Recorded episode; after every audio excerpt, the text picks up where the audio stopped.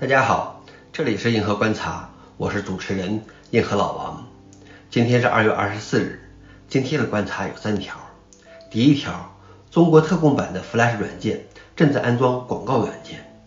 第二条，攻击者销售窃取的远程多面登录凭证，勒索团伙高价买下。第三条，量子计算机解决了一个几十年前的问题，比经典计算机快三百万倍。下面是第一条。中国特供版的 Flash 软件正在安装广告软件。虽然 Flash 应用已经正式寿终正寝，但 Adobe 允许一家中国本土公司继续在中国境内发行 Flash 软件。这个 Flash 软件只能通过 Flash 点 cn 获得。但安全公司 Mandible Labs 发现，其安全产品接收到多个与这个 Flash 软件相关的安全警告。经过分析后发现。该应用确实在安装一个有效版本的 Flash 软件，但同时也在下载和运行一个叫 NTDLL 的文件。这是一个加载在 Flash 进程内的文件，它每隔一段时间就会继续打开一个新的浏览器窗口，显示各种广告和弹出窗口密集的网站。另外，这种特殊的威胁不会影响西方用户，因为他们从 Flash 点 cn 下载的 Flash 版本不会在中国以外的系统上运行。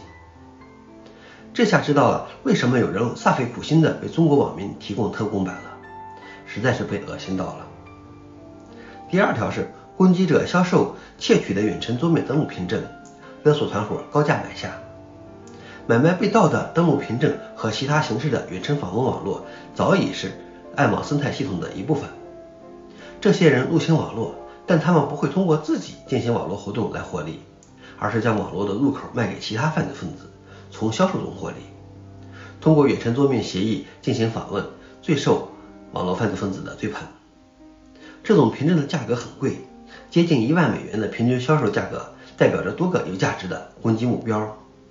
当然，勒索团伙也一定是觉得能够值回票价才会去购买。